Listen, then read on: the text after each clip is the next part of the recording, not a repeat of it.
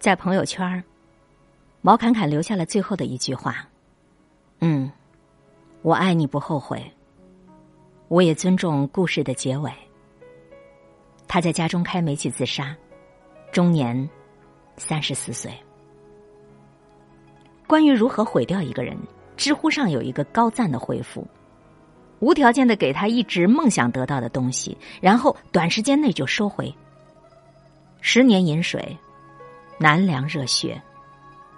毛侃侃出生于一九八三年，二零零四年正式创业。毛侃侃先后做了移动医疗领域的 APP，以及提供实时路况信息 APP 哪儿堵。十年前的毛侃侃，泡泡网的理想，康盛创想的戴志康，MyC 的高然，他们这四个八零后。在二十出头的年纪就拥有了自己的公司，成为当时年轻人的创业偶像，一时风头无量，少年成名，扬名江湖，却不曾想十年之后，四个人的命运却走向了两条不同的分岔口。比起其他三位，这十年来，毛侃侃逐渐被人们遗忘，但他并没有真正的从此隐退江湖，并没有真正选择做一个平凡的人。他心中的不甘心和梦想，让他在二零一三年加入 GTV，踏入电竞圈。二零一五年九月，毛侃侃与上市公司万家文化成立合资公司万家电竞，并出任 CEO。万家文化是毛侃侃翻身的一次机会，所以他孤注一掷，给予了太多太重的希望。但时不与我，万家电竞的业绩并不理想。成立之后一直处于亏损状态。二零一六年底，万家电竞曾有过一次良好的融资机会，赵薇旗下的龙威传媒打算出资三十点六亿控股万家文化。有分析称，如果这次收购成立，子公司万家电竞将会受到更多资源的支持。但是这次收购最终被搁浅了，毛侃侃的希望再次破灭。二零一七年，万家文化找到了新买家，公司控制人变成了祥源文化，但祥源文化从始至终都是希望尽快的卖掉万家电竞的股权，不再出钱参与新一轮的融资，也不愿意等万家电竞盈利之后再进行回购。于是毛侃侃最后的希望至此破灭，也将他推向了万劫不复的深渊。二零一七年九月，万家电竞拖欠员工工资，次月公司关闭。此后，毛侃侃为了给员工发工资，散尽了自家的全部身当。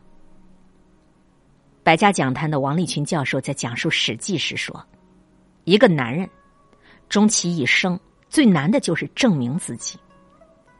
十年前是少年英雄，十年后却凄风苦雨，如此星辰非昨夜，为谁风露立中宵？一念之余，千里之爱。”毛侃侃不是第一个自杀的创业者，更不是第一个因为理想和现实的落差而选择从悬崖边跳跃下去的人。二零一一年，上市仅三天的万昌科技股份有限公司董事长高庆昌坠楼自杀。据了解，他生前患有严重抑郁症。二零一六年，苏州金龙的总经理吴文文自杀身亡，年仅四十六岁，长期患有抑郁症。二零一六年。春雨医生的创始人张瑞因心梗猝死，年仅四十四岁。二零一七年，途牛旅游网预订中心副总经理李波因心梗猝死，同样四十四岁。高强度的工作和焦虑，导致的不仅仅是创业者身体吃不消，更严重的是对他们心理的摧残。曾经有人针对。两百四十二位创业者进行过调查，结果显示，其中百分之四十九的创业者都有不同程度的心理疾病，其中占比最高的是抑郁症，其次是注意缺陷障碍以及焦虑症。创业就像是坐过山车，跌宕起伏，也许此刻冲至高处，下一刻就跌落谷底。有个创业者朋友聊起自己的创业经历。调侃自己其实就是一个服务行业从业者，每次去见投资者都像要去见爹，但对方不认你当儿子，那是另外一回事。对于草根创业者，融资永远都是冬天。春雨医生的张瑞生前每天都因为融资而焦虑的整夜失眠。创业者要承担的不仅仅是自己的未来，还有公司员工、投资者的希望和压力。有媒体总结，真正逼死张瑞的是那些支持和主导他创业的人，却与他的价值理念根本不合的风投资本和资本逻辑。从前以为只要努力了就行，后来发现努力了反而更加绝望。从前以为所有的失败都是未来成功的经验，后来发现或许自己早在成功之前就先放弃了。现实是那样的庞大，有时生不出与其对抗的勇气。就算是有了勇气，可能也是一番孤勇。创业者也好，普通人也罢，谁没在年少时想要改变世界，想要创造历史，觉得自己独一无二，未来尽在自己手中？小的时候，谁都觉得自己的未来是闪闪发光的，摊开掌心，好奇命运的纹路究竟指向哪里。握起拳头，却发现人生到头可能空空如也。刘邦起义的时候已经四十六岁，而项羽才二十四岁，后者是得天独厚，却落得乌江自刎的结局。乌江亭长劝他渡江，以图东山再起，报仇雪恨。可项羽却笑着说：“天之亡我，我何渡为？”有些天时地利人和，成功只是顺水头推舟。有些人成功如眼前的镜，镜花水月，耗尽一辈子，却发现竹篮打水一场空。名利不过是浮尘。很多人都喜欢说这样的话，可也只有那些真正达到某个位置的人说出来，才具有震撼力。我们谁都希望可以站在某一个制高点，用不屑一顾和淡漠嘲笑人间的争逐名利来浮华众生。但大多数人终其一生，不过是一个普通人。然而，在无人的深夜，饮一杯苦酒，用自嘲掩饰自己的不甘心，假装不想要，小心翼翼藏起那些得不到的失落。一辈子太长了，或许将来时来运转，或许柳暗花明绝处逢生，可当内心的那片原野被现实烧成了荒原，我们又还能拿什么来尝味平凡的一生？生而为人，我很抱歉。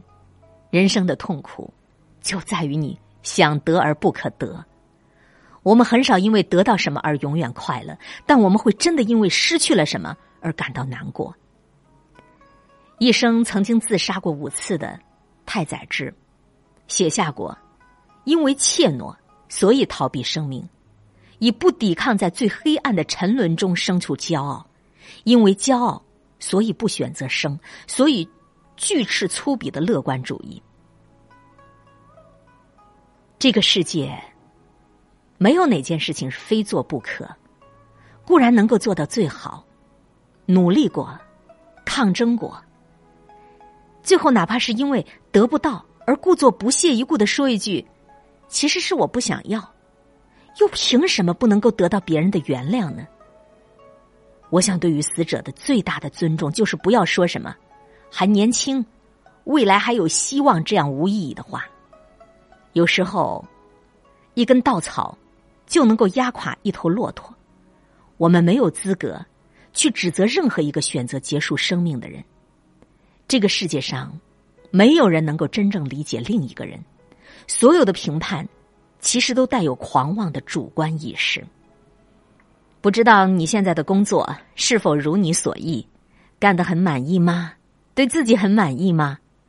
每个人心里都有自己的梦，每个人心里都有自己的期待。当你的梦想破灭，你会选择怎样的姿态？人近中年，好像没有人原谅你的不成功了。毛侃侃这个名字对于网民主体的九零后、零零后已经陌生了。毕竟现在连九零后创业都已经不是新闻，连零零后的 CEO 都已经跳出来了。然而毛侃侃对于八十八零后出生的这一代人却有着不一样的意义。二十三岁，在八零后们刚上大学的时候，还在寝室里偷偷玩魔兽争霸的时候，毛侃侃就已经是 CEO 了。那时候的 CEO 还不像今天一样。在北京随便一个高楼扔一块砖下去就能砸死几十个，所以毛侃侃当年的偶像意义是不言而喻的。那时候，毛侃侃和汽车之家的 CEO 李想一同接受央视二套财经节目《对话》的专访。要知道，那个时候的对话采访的都是商界大哥，还有财经巨擘。然而今天，当理想创业成功的时候，毛侃侃的公司却已经陷入窘境，最终选择在家里开煤气自杀，年仅三十五岁。一代人的旗帜，就选择用这样的方式黯然收场。八零后最早的创业偶像落得如此下场，不由令人唏嘘。创业者、CEO 这样的名头，在很多人眼中都是耀眼的光环，但是只有身在其中的人知道，这是一个如履薄冰、没有退路的独木桥。冯仑曾经在创业生涯里有一个精准的描述：众叛亲离、妻离子散、家破人亡。每一个字听起来都让人后背如同抽鞭子一样，而毛侃侃的人生经历正是验证了这十二个字。毛侃侃发的朋友圈的最后一条信息是：“嗯，我爱你不后悔，也尊重故事的结尾。”不知道这句话是对他所热爱的创业所说，还是对家里人所说？但毫无疑问，他在生前一定经历过一段人生的黑暗时刻，以至于使他的年龄永远定格在。三十五岁，无数的文学家和艺术家从来不吝啬于用最美好的字眼去赞美中年男人。无数虽已是中年但功成名就的男人，甚至是许多少女心中优雅的大叔。但是很多人不知道，由于现代社会的激烈竞争，三十五岁已经成了很多男人过不去的一个坎儿。大多数男人在三十五岁会迎来他的至暗时刻。三十五岁。是华为那些拿着高薪的程序员被辞退的年龄，三十五岁，也是唐山女收费员遭遇收费站关停的年龄，三十五岁，也是无数的白领被谈话暗示要降薪水的年龄，三十五岁同样是八零后的创业标杆选择用煤气自杀的年龄。上有老，下有小，找工作嫌你老，想退休嫌你小，三十五岁就是这样不尴不尬的年纪。本来应该是四十岁才经历的危机，提前在三十五岁经历了。这是这样一个年纪，你清醒的知道，你的人生中你能得到的已经得到，你得不到的已经很难再得到。你的所有骄傲、雄心、理想、热血，已经开始被秃头、腰间盘突出、焦虑、失眠困扰。可你贼心不死，有心放手一搏。盘点盘点手里的房子、车子、老人、孩子，没有一个是你可以放下的负担。人近中年，不成功便是怂。张爱玲说：“中年以后的男人时常会觉得自己很孤独，因为他一睁开眼睛，周围都是要依靠他的人，却没有他可以依靠的人。其实何止是中年男人，女人又何尝不是如此？”微博上曾经有人写过一个女人说，在吃牛肉面的时候嫌肉少，跟面摊摊主吵起来了，竟然嚎啕大哭，吓得那个卖面的赶紧要给她免单。结果这个女人说：“我不是为了多要几块肉，我是在哭我自己。我都三十三岁了，却要为一碗十几块钱的面跟人吵架。”有人说，世界上最糟糕的是美人迟暮，将军白头。这样说的人对世界一定有误解。世界上最糟糕的是。就是你从来就没有美丽过，也已经不可能是将军了。然而你却一样会迟暮，会有白头。人近中年，已经没有人原谅你的贫穷和不成功了。一个刚毕业的大学生吃泡面被老板骂，按部就班的做着一份没有前途的工作，可以理直气壮的说：“我还年轻，年轻就是资本。”过了三十岁，这句话连你自己都不相信了。你再也不能拿自己有没有无限的未来安慰你自己了。而你的不成功，直接影响到你和你周围人的生活品质，连你自己都没办法原谅自己。你不想成功，但是有人在逼你。毛侃侃大院子弟出身，也曾成功过，即使他回去按部就班的打一份工，也仍然可以拿一份高薪水。但是当年的辉煌在那里，理想这样的创业成功者煎熬着他，他手下两三百号人等着他吃饭，那是避无可避的。所以他选择抵押了自己的房子、车子。我们不能说毛侃侃不是勇士，但你纵观他的履历，当年所谓的京城互联网四少，几乎都是名校背景，而他和韩寒一样，高一就选择辍学。资本世界毕竟不是娱乐界，可以靠几篇烂文章和人设就吃一辈子的。资本要的是成绩，而毛侃侃的创业经历中，其实从来没有一个产品是真正成功的。生活不容易，请放过自己。李宗盛唱过：“越过山丘，才发现无人等候。”这是中年状态最好的描写。人生不是翻越一座座山丘，人到中年，你必须学会放过自己，学会嬉皮笑脸面对生活的难，学会原谅世界的不完美，原谅自己的不完美。北宋绍圣四年，六十二岁的苏东坡被贬海南，他的弟弟五十八岁的苏辙被贬雷州。当时无论是雷州还是海南，都是南方荒蛮之地。以两个人的年龄，这种贬官形同发配，很可能生死未卜。兄弟两人在五州偶遇，苏东坡和苏辙本来就感情深厚，无意能够相见，又正好在道旁碰到一个卖汤面的，于是两人就买过来吃。但那个时候五州也是偏远之地，那个面条啊又粗陋又难以下咽。苏辙一边吃一边叹气。苏东坡却拿起碗一饮而尽，哈哈大笑，对苏辙说：“九三郎啊，而上欲咀嚼矣。”苏东坡才是真正懂得生活的人。生活有时候就是一碗粗陋的、难以吞咽的汤面，你需要做的不是慢慢的咀嚼它，那只会加剧你的痛苦。你需要做的，是把你的生活和痛苦一饮而尽。即使这一切都失去了，只要一息尚存。你还是可以笑对人生的。你为什么要自杀？你为什么要自己结束自己的生命？有时候承认自己是个失败者，其实也并不可耻啊。为什么每个人都一定要成功呢？我努力过了。其实承认自己是一个失败者，是一个普通人，也并不可耻。